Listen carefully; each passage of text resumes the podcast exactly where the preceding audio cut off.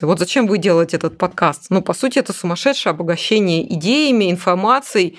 Со словом «нет» продажа только начинается. Вот когда тебе мир говорит «нет», все, да, я, я знаю, да, что я поставлю да, в начало Твой выпуска. стартап, а, вот он только начинается. Ваши Иисусы закончатся очень быстро, поверьте, гораздо быстрее, чем вы можете себе представить. Мы должны выжить сегодня для завтрашней битвы. То самое главное вот в России – это необоснованный оптимизм.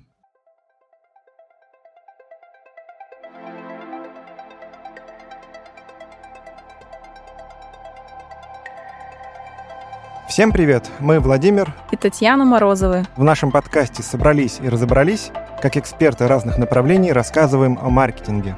В каждом выпуске мы берем интервью у специалистов своего дела, разбираем узкие и широкие темы в маркетинге и делаем их максимально понятными и полезными для слушателей –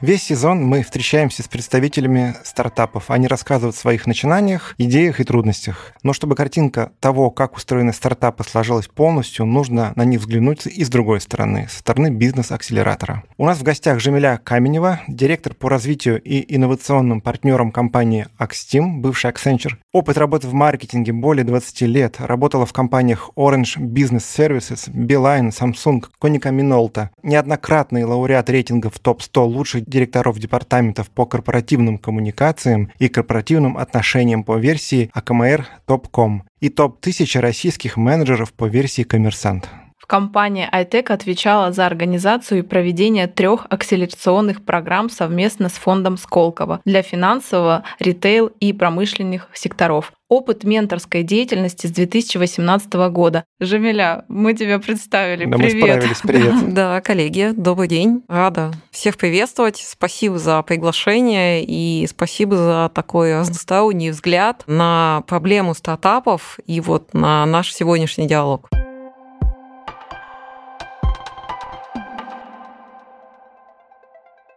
Нам ваша поддержка просто необходима. Поэтому жмите звездочку в Apple Podcast и пишите комментарии. Ставьте лайк в Яндекс Музыке, советуйте подкаст друзьям и знакомым, поддержите нас донатами. Ссылку вы найдете в описании к выпуску. Все это поможет стать нам еще лучше и интереснее. Итак, Жемиля, давай сперва начнем о терминологии, да, чтобы всем было понятно, все находились в одном информационном поле. Любое или начинание в бизнесе принято называть стартапом, или же стоит рассматривать только технологическую отрасль? Мне нравится классическое определение в данном случае. Это временная организация, которая создана для поверки идеи, для создания новой, принципиально новой бизнес-модели, масштабируемой и угу. тиражируемой впоследствии. То есть вот можно ли не знаю, новый завод назвать стартапом? Ну, очевидно, нет. Она не предполагает быстрый рост и не предполагает проверку гипотезы. Но угу. при этом в рамках завода обычно есть инновационные лаборатории, стартапы, да, которые проверяют те или иные бизнес-идеи. Вот в определении у тебя было временный, а есть какое-то ограничение по времени? А, нет, ограничений нет. Как правило, речь идет о зрелости бизнес-процессов организации. То есть у нас есть стартапы, которым уже ну, более 10 лет. По сути, вот все там крупные компании, и Facebook, Alibaba и остальные, ну, они были стартапами. Сейчас, а конечно, Alibaba. они... Да, Ух ты, я всю жизнь называл Алибаба. Либо я тоже Алибаба. Видимо, сказка перечитался. Жамиля, скажи, пожалуйста, почему стартапы иногда называют таким словом единорогами волшебным? Наши младшие очень любят это слово и как они выглядят. Да, это тоже один из терминов. А, так называют стартапы, чья рыночная капитализация превысила 1 миллиард а, долларов. О, как. И это общерыночное для да, любой это страны? Да, это общерыночное, общемировое. Ух ты. Угу. А сколько всего единорогов? И вообще, есть ли единороги в России? Вообще, по последним данным, было менее 100, то есть это не так много компаний. Из России, ну, как считать, стартап с э, ООО да, в российской юрисдикции, угу. ну, наверное, единственный пример это был Авито несколько лет назад, сейчас нет. А вот уже стартапы, которые с русскоязычными корнями, да, когда основатели вышли из России, то их, ну, конечно, больше. Это Акроникс, Эволют, ЕПАМ, которые, вот, да, опять же, русскоязычные, хотя это, по-моему, белорусские или украинские корни. То есть получается, что единорог – это очень успешный стартап. Да. Ну, то есть, если совсем просто. Хорошо, еще несколько терминов у нас есть, тоже надо, надо с ними разобраться. Что такое бизнес-ангел, инкубатор, корпоративная песочница и венчурный инвестор? Есть ли между ними разница? Конечно. Смотрите, вот есть инвесторы, да, это бизнес-ангелы, и это венчурные фонды. Это люди или компании, которые инвестируют в стартапы, вкладывают в деньги под возможный будущий рост. Угу. Корпоративный акселератор или песочница, или просто акселератор, угу. да, это организации, которые создают программы прокачки стартапов Угу. в какой-то конкретный период времени. По итогам акселератора победители, это может быть в условиях, а, могут а, получать какую-либо долю в обмен на вот прокачку и определенные действия, то есть выход на новые рынки, да, там достижение определенного порога продаж. Корпоративная песочница – это то, что создается обычно внутри организаций для проверки идей, потому что все мы знаем, что ну, порядка 10% сотрудников в каждой организации такие вот неугомонные, и они постоянно предлагают разные идеи Мгм, с разной да-да-да. степенью сумасшедшести и возможности. Но тем не менее они есть всегда. Вот э, мне очень понравилось, как ответил однажды представитель Яндекса на одной из конференций. Их спросили, скажите, а как вы развиваете внутренние инновации ваших сотрудников? Они сказали, мы их не подавляем. Вот у нас сделано все, и мы тратим миллионы рублей на то, чтобы не подавлять, потому что всегда есть те люди, которые будут что-то предлагать. Мгм. А такой пример еще. Вот я знаю, есть Ростелеком, ну, условно говоря, мама, и есть Теле2, который входит в эту группу. Мгм. Правильно понимаю, что Теле2 вырос из этой корпоративной песочницы, как стартап? А, Ну, вообще, насколько я помню, это старая история. По-моему, нет, это была создана отдельная организация. Я вот не помню точно ли на базе Аустелекома. Да, в какой-то момент это было стартапом, но мне кажется, эта модель изначально она не предполагала прорывной бизнес-идеи. Это еще один... а, Это один из мгм. критериев. То есть Да-да-да. быстрый рост, который вот невозможен в существующей классической модели телеком-оператора, да, и, соответственно, идея, то есть что-то, что принципиально по-другому. Вот в телекоме, к сожалению, пока, вот я сама, да, с телекома там около 10 лет, но вот в какой-то момент стало понятно, что пока мы не поменяем принципиально, вот, наверное, метод связи, да, то есть пока Мгм. мы ходим с коробочками, которые мы подносим к уху, ничего не меняется. Ну, то есть 5G, 10G, там 20G, ну, то есть вот для меня, как для маркетолога, я понимаю, что это вот, ну, некие там, при всем уважении, да, к технологиям, это некие бантики. Но принцип не меняется. Возможно, когда вот, да, там, если, да, будет вживлены чипы в мозг, поменяется принцип, тогда уже это будет абсолютно новая история. Понял. Но пока это все вот в рамках э, текущей бизнес-модели. Круто, спасибо за пояснение. Еще один термин – smart money. Что это такое? Smart Money – это скорее как подвид инвестиций, когда инвестор не просто помогает стартапу деньгами, да, инвестициями, а когда он помогает своим опытом, да, своими знаниями, своей экспертизой на рынке, а, своей клиентской базой. То есть это деньги, которые он еще подсказывает, куда и как правильно потратить. То есть некий социальный лифт. Есть э, компании, вот она молодая, вот, например, мы с вами завтра Мгм. сделаем стартап, где искать клиентов, вот крупных, мы же не, ну, как бы кого-то мы знаем, но кого-то нет. А инвесторы, у них круг общения соответствующий, и это как на горе, тебе просто кидают веревку, Мгм. и ты по ней преодолеваешь вот ту самую долину смерти стартапа или там сложный участок, пока у тебя еще не, не начались вот эти вот доход постоянный от твоей деятельности, ты просто идешь быстрее благодаря Smart Money. Мгм. Ну, то есть, получается, это инвестор и консультант, и ментор в одном лице. Да, да, именно так. Долина смерти, только что прозвучало. Да, Что долина такое? смерти. Но это такой вот тоже общепринятый термин, когда стартап уже вложился в развитие технологии, у него уже, скорее всего, есть первый MVP, да, то есть это первая там минимальная версия продукта, которая позволяет клиенту и инвестору понять, что вообще собой представляет продукт. Мгм. Но пилоты только начались, каждый из них требует ресурсов, доработок, времени, которого у стартапа очень мало, и переход к тиражу еще невозможен, пока ты не прошел эту стадию. Вот, вот этот период называется долина смерти, когда первоначальные деньги, которые мы получили да, от трех F, а Friends, Family, Colleagues, ну то есть, в общем, близкие, да, собственные деньги, Мгм. а вот они уже закончились, а до инвестиций еще вот чуть-чуть не дотянули. Вот она долина смерти. А есть какой-то лак временной? Или у всех прям У по-разному всех индивидуально? по-разному. Очень сильно зависит от э, конкретной технологии, от сложности э, инвестирования, от сложности получения экспертизы и так далее. Окей. Двигаемся дальше на новый уровень. Что такое акселератор и каковы у него цели основные? Акселератор – это, ну, есть вообще, не знаю, порядка там, наверное, 100 таких крупнейших акселераторов в мире. Это компании, которые создают различные акселерационные программы. Акселерация, да, усиление. То есть они прокачивают стартапы, помогая им идти быстрее, совершать меньше ошибок. То есть, условно говоря, это некая коллективная работа менторов и экспертов, потенциальных клиентов, потенциальных партнеров этих стартапов, которые объединяются да, для того, чтобы вот стартап из там, точки А в развитии, да, сразу перескочить к точке С. Ну, то есть это интеллектуальная прокачка, не финансовая? Это интеллектуальная, да. Обычно стартапы э, акселератора не подразумевают э, какие-то инвестиции в конце, но традиционно лучшие выпускники акселераторов, а вот прям на демо-день любой акселератор обычно завершается демо-днем, закрытым или открытым, на нем присутствуют инвесторы, и, соответственно, сразу подбирают лучших выпускников к себе. А можешь перечислить основные акселераторы в России? Ну, такой топчик Ох, совсем.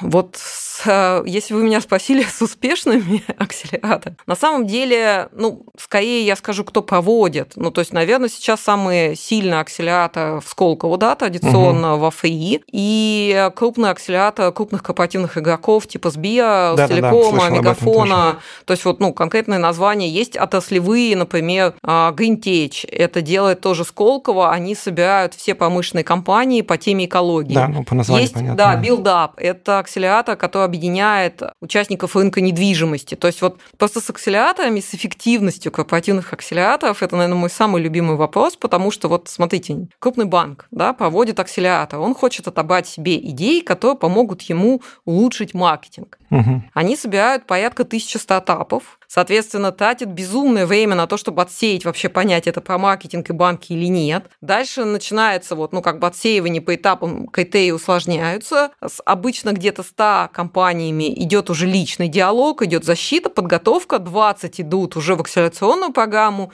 и 5 победителей. Это прям как спорт, отборочный да, турнир. Да, да, да. Но вот эти знания, когда идет отбор стартапов, во-первых, э, конечно, идет сумасшедшее обогащение идеями. Вот прям сумасшедшее. То есть ты прям чувствуешь тренды рынка на кончике пальцев. Но вот эти знания, они оседают в конкретном банке. То угу. есть рынок же с этого ничего не получает. Стартапы потратили время, а сотрудники акселерационной программы потратили время в 100 раз больше.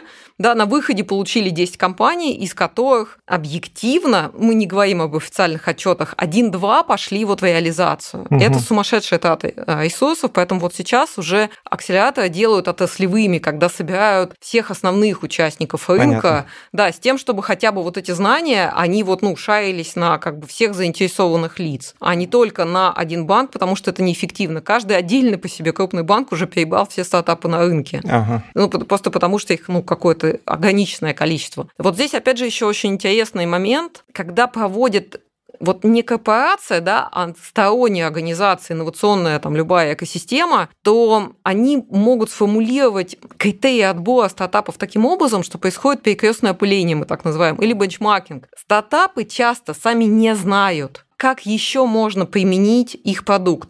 Корпорации в силу вот заточенности на свой бизнес тоже часто не знают. Да, сейчас они пытаются создавать экосистемы, это новый тренд, но представители инновационных экосистем в силу насмотренности, да, вот ты иногда пазл собираешь прямо на защите, что смотрите, ребят, вот если вас стоим объединить, то вот это будет то, что надо рынку, потому что на самом деле крупным корпорациям не нужно одно маленькое решение, его сложно внедрять, сложно поддерживать, и самое главное, его сложно интегрировать. И уже были такие случаи, случаи, когда, да, решение отличное, но чтобы его внедрить, надо изменить всю деятельность предприятия. Это не всегда возможно.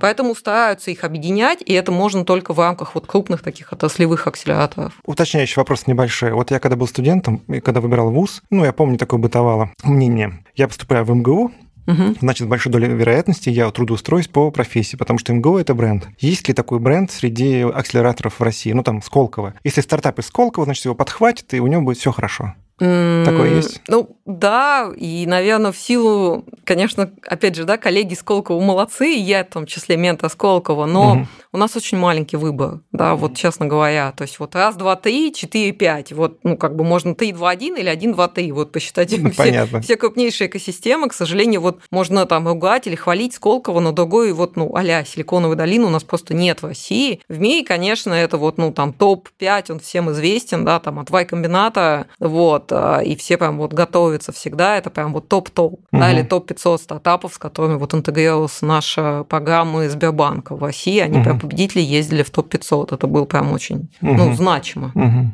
Жамиля, скажи, пожалуйста, есть ли специализация у акселераторов? Да, обычно есть. Есть, а, например, отраслевая, да, как я уже говорила, там рынки недвижимости или финансовый сектор, или ритейл-сектор, или промышленный, Есть, соответственно, технологические, например, акселератор по решениям блокчейн, а есть по специализациям, например, акселератор по рынку образования, EdTech, да, или акселератор по решениям в области интеллектуальной собственности IP-Chain, да, которые тоже вот коллеги из Сколково развивают. То есть их достаточно много, и самое главное, что хотелось бы сказать стартапам, вот в плане акселераторов, когда вы делаете выбор, пожалуйста, не надо идти в десятки акселераторов. Mm. Это сумасшедшая трата времени. Если первый вас очаровал, то во второй, третий и уж тем более в десятый вы должны идти с пониманием, зачем вы туда идете. Хороший ответ, если вы идете для того, чтобы получить нового клиента, но, как правило, рынок знает друг друга, поэтому ну вот двух-трех достаточно. Когда мне коллеги говорят, мы идем в десятый и параллельно в трех, вот хочется сказать, простите, вы работать не пробовали. Да, логично. А какие еще средства может привлечь стартап? Наверное, можно разделить на три части. Это инвестиции, да, угу. это от ну, частных лиц и частных компаний. Это грантовая поддержка. Вот сейчас в России очень сильная грантовая поддержка, программы государственного софинансирования. Есть три, а, соответственно, организации. Это фонд Бортника, это ФРИД и это Сколково. Вся информация есть на сайтах программ. Минцифры публикуют бесконечно вот эти бюллетени возможных видов поддержки. И, наверное, третий вид – это льготные кредиты для IT-организаций и налоговые льготы, опять же, для IT-организаций. Да, да, да. То есть вот это на самом деле очень важно, и поэтому надо не забывать. То есть вот зачем надо идти, ну, как минимум в Сколково или аналогичную экосистему, это снижение налогового бремени, да, в соответствии угу. с законодательством, это возможность получения грантовой поддержки от мини-грантов 2, 3, 5, 10 миллионов до уже программ государственного финансирования 300-500 миллионов рублей. То есть вот сейчас в России это действующие программы, которые может любой желающий присоединиться соответствующий по критериям. Угу. Да, и, собственно говоря, это доступ к вот этой партнерской экосистеме, потому что, естественно, Сколково, ФИ, они вокруг себя собирают крупнейших игроков рынка, поэтому намного проще выходить как в России, так и за рубежом. То есть вот это тоже важный момент, как из России выйти за рубеж. То есть есть вот эти международные бизнес-миссии, и ФИ, и Сколково прям учат и готовят, да, и обеспечивают вот такой бесшовный выход стартапом за рубеж. Давайте перейдем к основному блоку. Как стартапу да, правильно себя презентовать. А, Жемля, твоя специализация — это помочь стартапу себя упаковать, да, так скажу. Упаковать для того, чтобы найти инвестора прежде всего. Давай от обратного. Какие есть вредные советы по подготовке э, материалов? Начните с себя. Вот к сожалению, и очень часто этим грешат все, от стартапов до крупных организаций. Вот вы приходите на любую конференцию, выходит спикер, вот вы его все ждали, и mm-hmm. он говорит, я такое-то, такое-то. Моя компания 30 лет на этом рынке. Мы разработали миллион продуктов. Наши решения самые уникальные, самые технологичные. И у меня даже был курьезный случай последний раз, когда я готовила свою конференцию. Условие было обязательно никаких рекламных выступлений, только конкретика, только экспертная по позиция. Угу. Да, по теме. Соответственно, присылает крупный системный интегратор, не буду называть, обижать ребят. Я говорю, нет рекламы? Они говорят, нет. Я проверяю 11 слайдов, 10 о себе, один о деле. То есть не начинайте себе говорить. Не, не начинайте надо. себе, угу. не надо. Начните о том, как вы, вот не какие вы классные, а как вы классно умеете решать проблемы заказчиков. Ну, то есть начать с болей. Начать с боли, угу, да. Угу. Дальше. Когда вы говорите о технологии, говорите максимально завуалированно. У нас сейчас вредные советы, да? Да-да-да.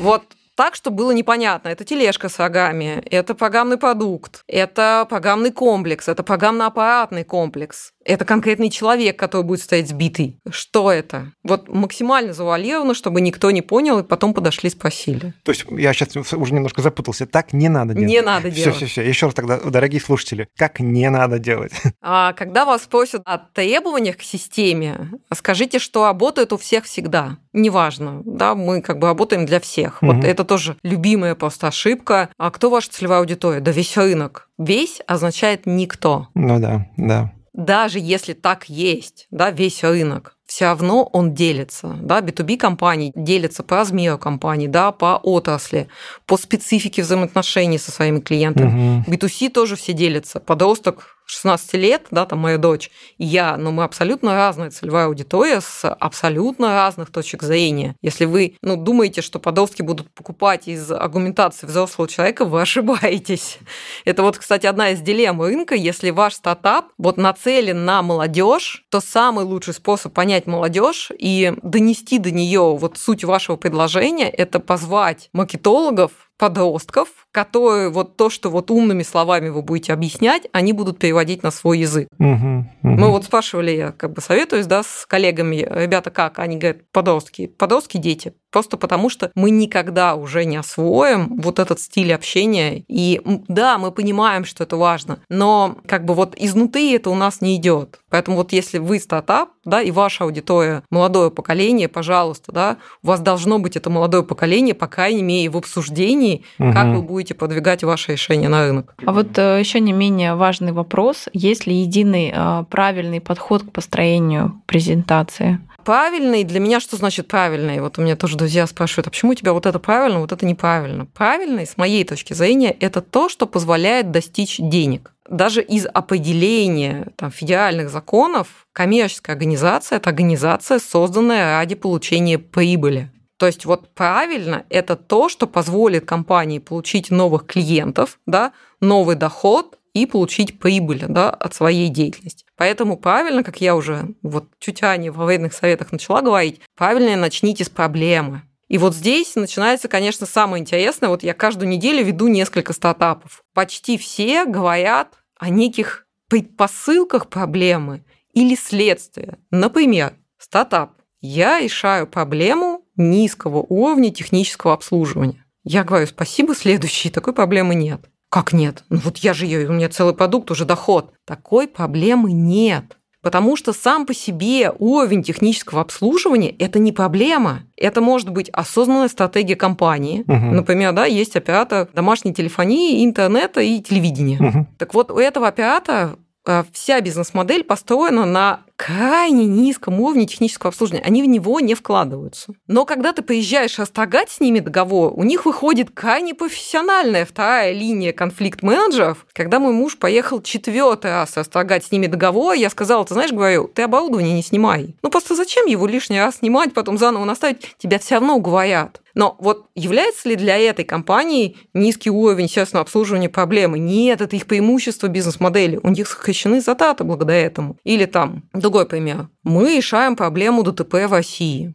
М-м. Окей, возможно, да, такая проблема есть на уровне государства. Они предлагали решение, которое снижает аварийность ДТБ для владельцев автопарков. Угу. Я говорю, вот у владельцев автопарков есть проблема ДТП? Они говорят, есть. Я говорю, нет. Потому что представьте, что владелец автопарка не спит ночью, потому что «А, сегодня у меня опять ДТП, я не могу спать, как же так? Да нет, конечно. Он не спит, потому что у него 5 ДТП, у него три машины разбиты в хлам и не подлежат восстановлению, два водителя в больнице, на одного уголовное дело, и он не может выполнить свои заказы. То есть проблема в том, что у него вследствие ДТП да, простаивают машины, срываются сроки штрафные, угу, санкции угу. и так далее. И тогда вот когда вы правильно, когда стартап правильно формулирует проблему, то появляется совсем другое количество решений, и определение решения тогда становится другое. Низкий уровень технического обслуживания ты будешь решать, ну, абсолютно там определенным образом, а вот отток клиентов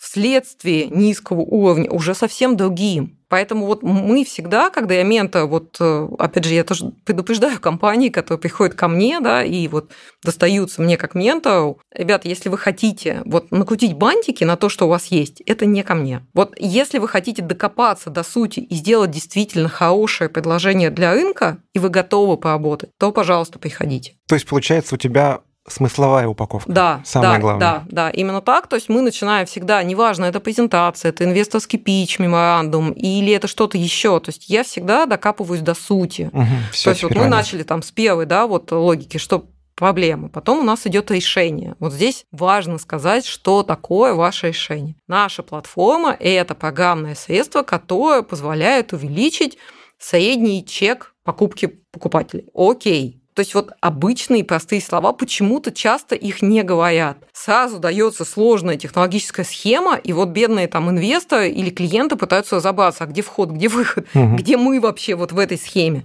Конечно, нет, надо называть простыми словами, то есть это некое вот определение продукта, что мы предлагаем. Дальше. Конкурентные преимущества. Вот нам тоже говорят, а мы не знаем. Я говорю, а как вы будете продавать э, ваш продукт клиентам? Вас клиенты могут спросить, ладно, я. Они говорят, ну, мы что-то скажем. Я говорю, нет, подождите, у вас должен быть конкурентный анализ. Почему конкуренты делают или не делают ту или иную функциональность? Не просто перечень, что у них есть, а у тебя нет, а именно почему они это не делают. Да, да? конечно. Угу. Просто, опять же, вот для меня у нас есть блокчейн. Я говорю, ребят, это не преимущество, это вот как проблема. Сам по себе технология технология, например, блокчейн, это не является плюсом или минусом. Это всего лишь инструмент, который вы можете применять качественно для решения проблем угу. или можете не применять. То есть вот здесь, опять же, логика презентации, вот любой, да, или любого стартаповского выступления идет от проблемы. Вот она сквозная. Мы сказали раз, два, три, четыре, пять, да, вот это проблема. А мы предлагаем раз, два, три, четыре, пять – это решение. Преимущества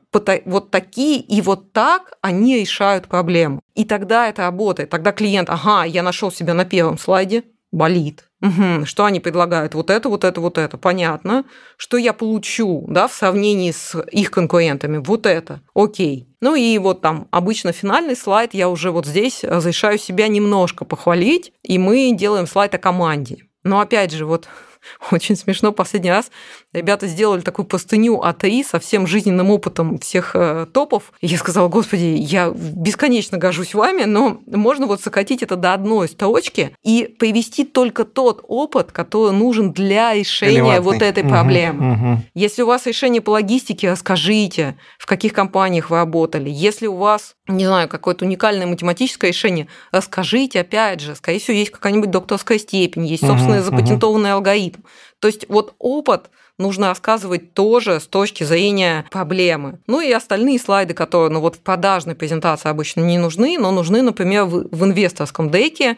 Это уже рынок, да, вы должны понимать рынок. Вот Здесь тоже очень важно, когда спрашивают, вот в чем отличие российских инвесторов от а, международных. Международные инвесторы обычно не смотрят конкретную технологию, смотрят команду людей, технологии изменятся, АРБ изменился, да, это помните же, они же создавались как компания, которая сдавала в аренду надувные матрасы угу. в комнатах. Ну, угу. то есть почему Airbnb, да, а не как бы как-то еще. Изменился подход. Это теперь это сервис, да, краткосрочной аренды квартир, домов и всего на свете смотрят на команду на несколько качеств. Гибкость, масштабируемость. На команду, на, на, на людей? команду, на людей. А да, как они могут оценить по парочке слайдов команды, а, гибкие Выступление, они... выступление. А, то есть на то качество есть презентации. это всегда идет, да, диалог. Угу. И вот очень важный параметр, почему я к нему сейчас вспомнила, это амбициозность. Вот желание завоевать мир, сделать мир чуть-чуть лучше, вот это всегда лучше, чем отсутствие вот какой-либо идеи. То есть зажигательность на презентации да, крайне да, важна, да? Да, да. Вот это, кстати, беда наших э, коллег, российских соотечественников. Я сама инженер. Я училась, да, рассказывать воодушевленно несколько лет, занимаюсь там в э, клубе ораторов. Достаточно серьезно. Наши же инженеры, слушайте, ни слова врагу, максимально точно. Лучше не досказать, чем сказать не то. И вот он сидит, он думает, он взвешивает каждое слово. Инвестор бедный уже, уже все понял, уже готов дать денег. Нет, подождите, у нас еще вот этот модуль не доделан. Вот.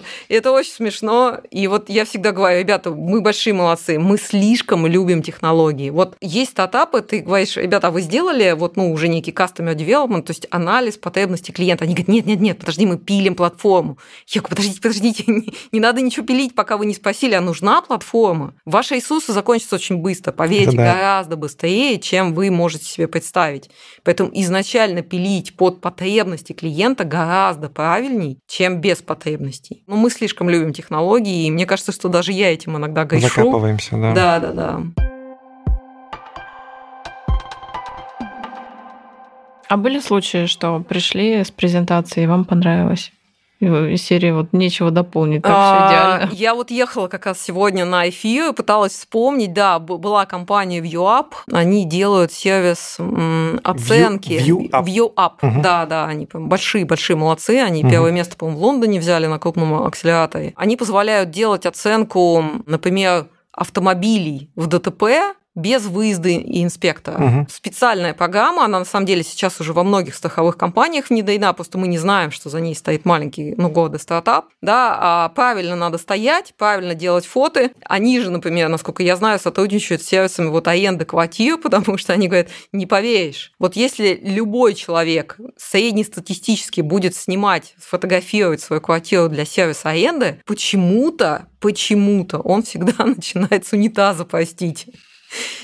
Они говорят, то есть банально у нас там фотография один, общий вид из коридора, фотография два, гостиная, ракурс такой-то. Ну, то есть вот банально простой сервис, ничего сложного. Но там миллион, у них вплоть, до того, что есть какой-то сервис для сельскохозяйственных ферм, когда правильно фотографируются коровы и вот технологические процессы для того, чтобы инвесторы там и кредиторы видели, что вот ферма работает, процветает и все хорошо. То есть это набор какой-то макапов, да, куда, ну, таких шаблонов, да, которые нужно по, вот сути, по да, правильным да. ракурсам сфотографировать. Да, Кор- да, корову, да. там, не знаю, трактор, да, ну, квартиру. это стартап, успешный стартап. И вот когда я послушала их выступление, вот это, наверное, был единственный случай на моей практике, что вот я говорю, ребят, да, вот, ну, честно, нечего добавить, может быть, вот тут вот там чуть-чуть в конце, но вот вообще логика безупречна, слайды отличные. Да, вот, ну, как бы у меня всегда есть свой подход, как это должно быть с точки зрения дизайна, маркетинга, но по сути у меня нет никаких вопросов, но это вот был единственный раз. Со всеми остальными мы работаем очень много или много.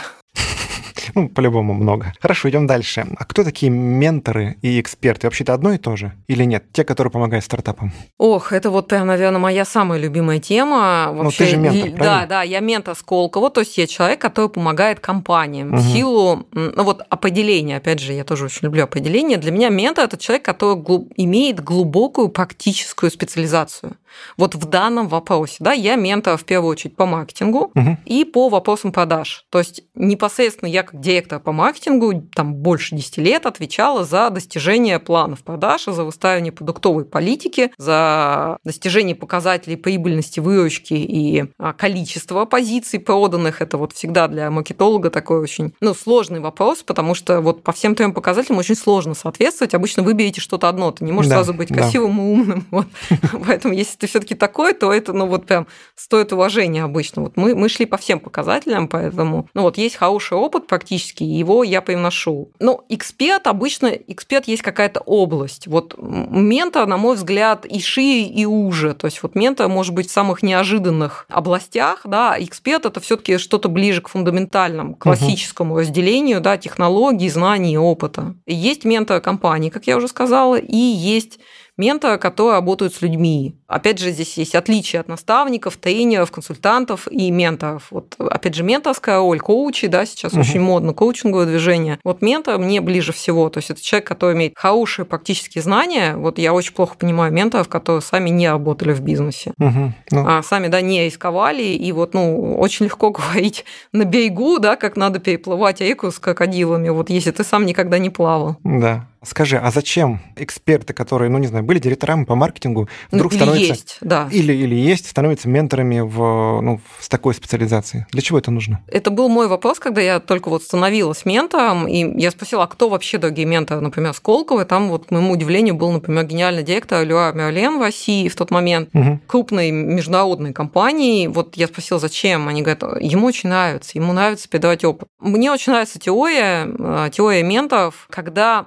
каждый из нас для того, чтобы развиваться, должен работать над собой на трех уровнях. Уровень, который все мы понимаем, это уровень нашего окружения. То есть это люди примерно сопоставимые по образованию, по целям, по доходу, да, с которым мы взаимно обогащаемся идеями. То есть у нас вот эти проблемы, да, у нас вот эти там, а мы вот так придумали, окей, да, то есть примерно плюс-минус там на один порядок, как бы мы вот э, в одной бизнес-среде, но ну, если вы как бы на определенной должности, вы не можете не общаться, вы все равно обрастаете партнерами по бизнесу, коллегами, да, друзьями. Есть уровень выше, который есть у многих людей. Это наш наши наставники. То есть, условно, где грань 10x. 10x в доходе в зоне ответственности. То есть, условно говоря, если вы получаете миллион, то ваш наставник должен получать 10 миллионов. Угу. Соответственно, для наставников вы будущие коллеги, будущие клиенты, будущие сотрудники, будущие партнеры. Помогая вам Соответственно, вы создаете вот ту базу, потому что нехватка кадров никуда не девается в России. Да да, нехватка как бы опытных людей, опять же, никуда не девается, поэтому вы остите для себя вот такую как бы смену, смену помощников. Угу.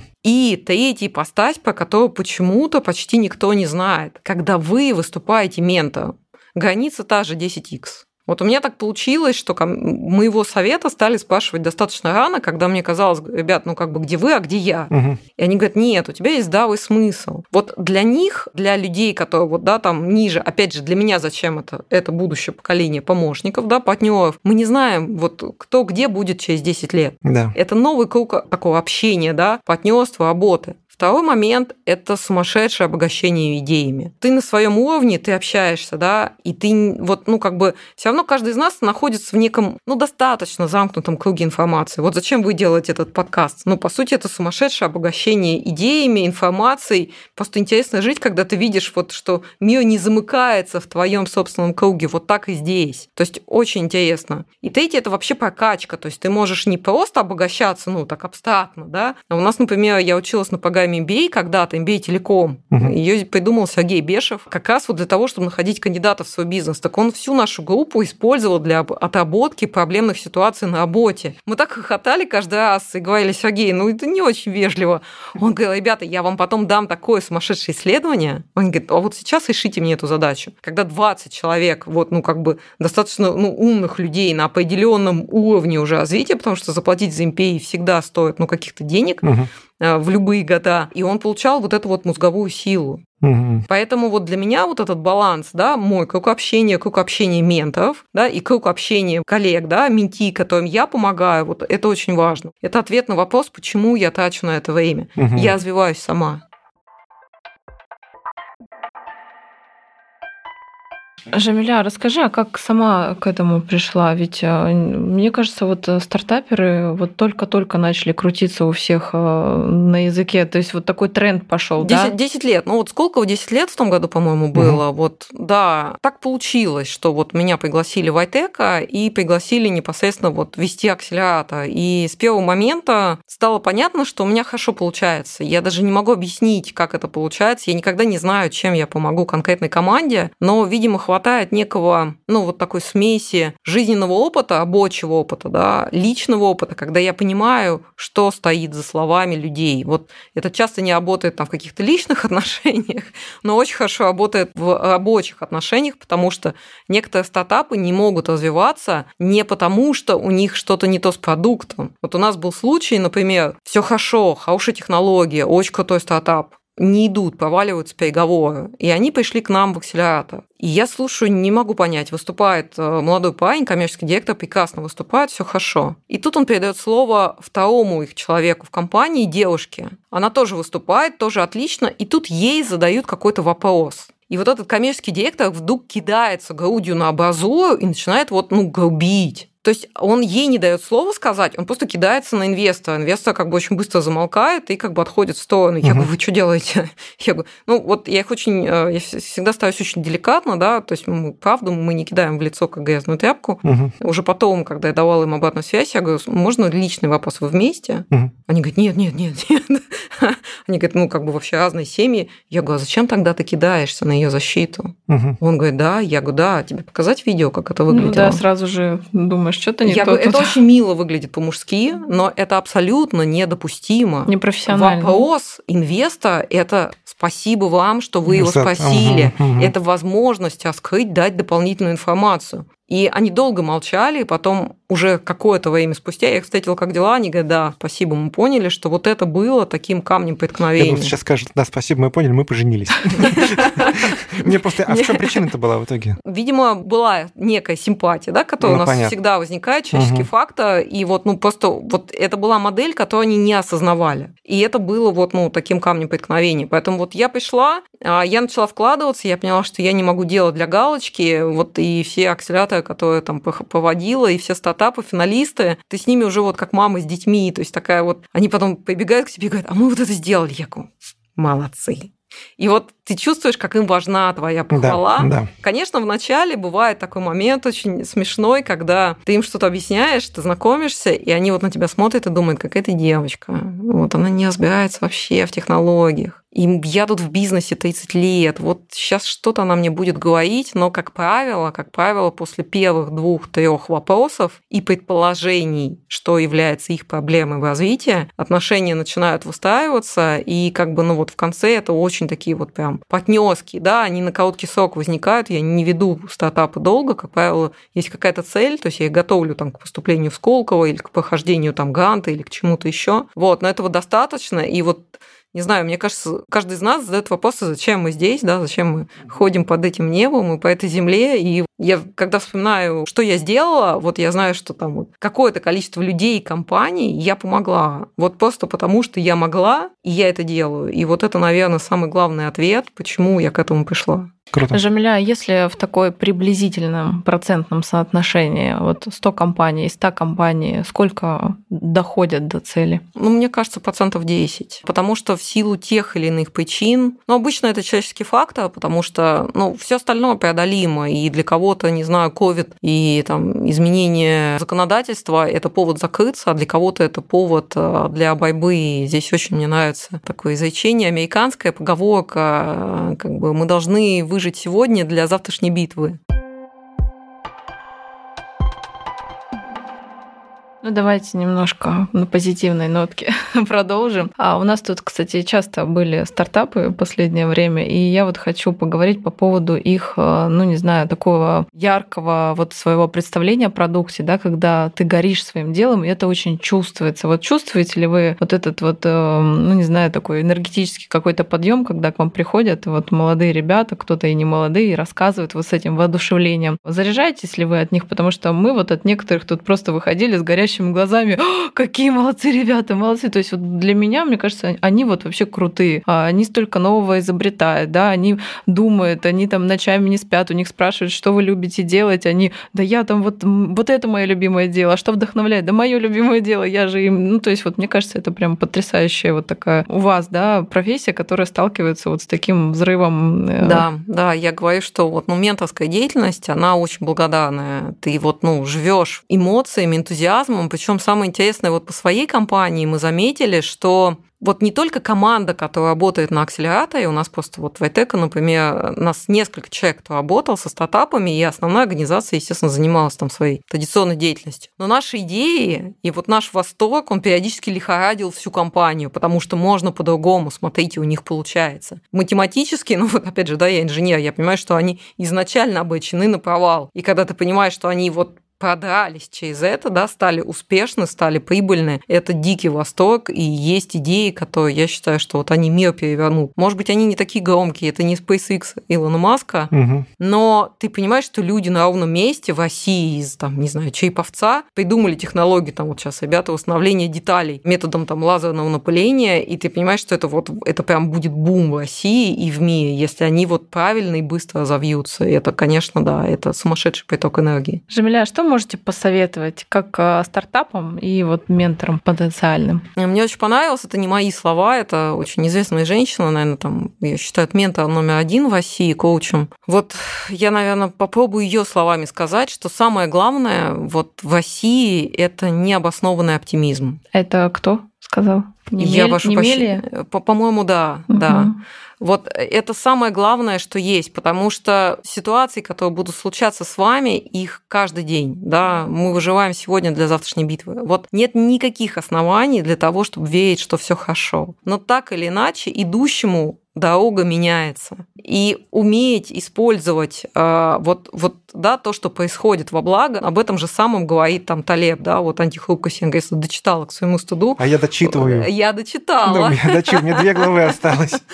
Вот. И ты понимаешь, что действительно так и есть. То есть вот, да, не хрупкость, не гибкость, а антихрупкость. Умение использовать, да, для своего бизнеса. И вот мои там, не знаю, мне везет всегда на компании, на людей, с которыми я работаю, на моих руководителей. И вот они говорят, со словом «нет» продажи только начинается. Вот когда тебе мир говорит «нет», все, да, я, я знаю, да, что я поставлю да. в начало Твой выпуска. стартап, а, вот он только начинается. Жамиля, ты в маркетинге давно? Скажи вот своими словами, а, очень интересно у нас получается библиотека, что такое есть маркетинг, что для тебя маркетинг? Для меня, опять же, вот я тоже перебирала много определений, это все таки искусство привлечения и удержания клиентов. Угу. Это могут быть внешние клиенты, да, а, клиенты как покупатели да, твоей продукции, так и партнеры, которые будут вместе с тобой да, а, завоевывать этот мир, так и внутренние клиенты, это sales департамент, это сотрудники, да, существующие потенциальные. То есть это искусство привлечения и удержания клиентов.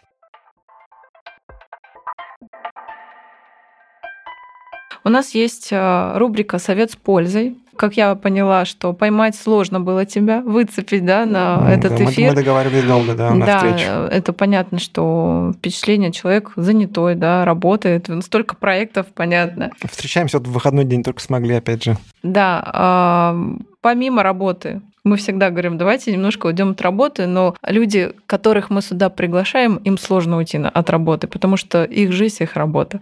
Ну, давай посмотрим. Какой у тебя жизненный принцип? Делай, что можешь, и будь, что будет. Это не значит плохо, не значит хорошо, это делай на максимуме. Но вот не жди слишком много от результата. Угу. Жемеля, что тебя заряжает и что вдохновляет? Ну, кроме стартапов, которых ты... Это уже понятно, да.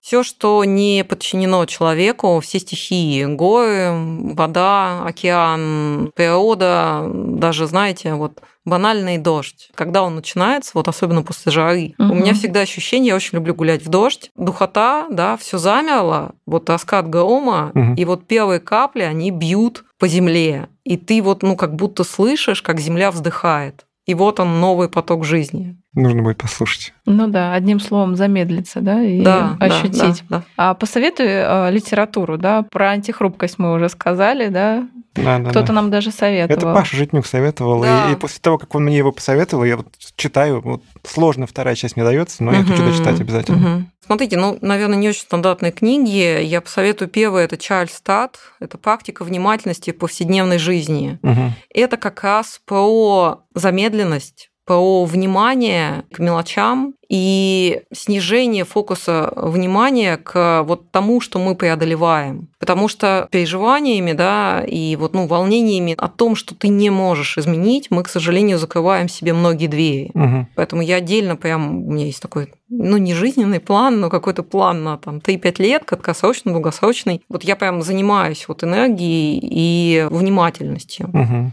Принято. А, второе – это Берг Джеймс, пинбол эффект от византийских мозаик до транзисторов и другие путешествия во времени. Это вот все очень логично, что я советую, потому что вторая книга – это как раз о том, как случайности во всем мире соединяются в те изобретения, которыми мы сегодня пользуемся, и что случайностей не бывает. То есть мы Первая книга – это замедлиться и начать замечать возможности вокруг себя, а второе, что любая возможность может изменить наш мир. И третья книга – это возвращаясь к теме менторов, вот ну, мне кажется, у меня прям все слишком даже логично в сегодняшнем выступлении. Это Александр Кравцов «Найти ментора». То есть вот это книга, которая мне очень близка по подходу, и это там вот более чем подобно рассказывается, как стать ментором, зачем это ментор, а, какие моменты. И ну, у Кравцова есть прям несколько интересных книг, вот все, которые он написал я все пошла после вот этой первой, там, от персональной стратегии, опять же, да, э, до всего остального, там, второй уровень, вот, э, почитайте. Это то, что вот кажется, что это сожрет время, нет, это даст энергию и даст новые идеи, а это самое ценное Спасибо, сегодня. Спасибо, Жемля, большое, почитаю обязательно. Мы и... ссылочки все приведем в описании к выпуску обязательно. Ну что ж, друзья, на этом на сегодня все. Жемеля, спасибо тебе, что собралась вместе с нами и помогла разобраться в этой очень интересной теме. И у нас есть фишка, мы приводим цитаты, хотя сегодня уже было несколько. Я хотел их в конце вставить, но нет, все-таки то, что заготовил, то и продиктую. Давайте напоследок вспомним, что сказал Пол Самуэльсон, американский экономист, лауреат Нобелевской премии по экономике. Инвестирование должно напоминать наблюдение за тем, как сохнет краска или как растет трава. Если вам нужен азарт, то возьмите 800 баксов и поезжайте в Лас-Вегас.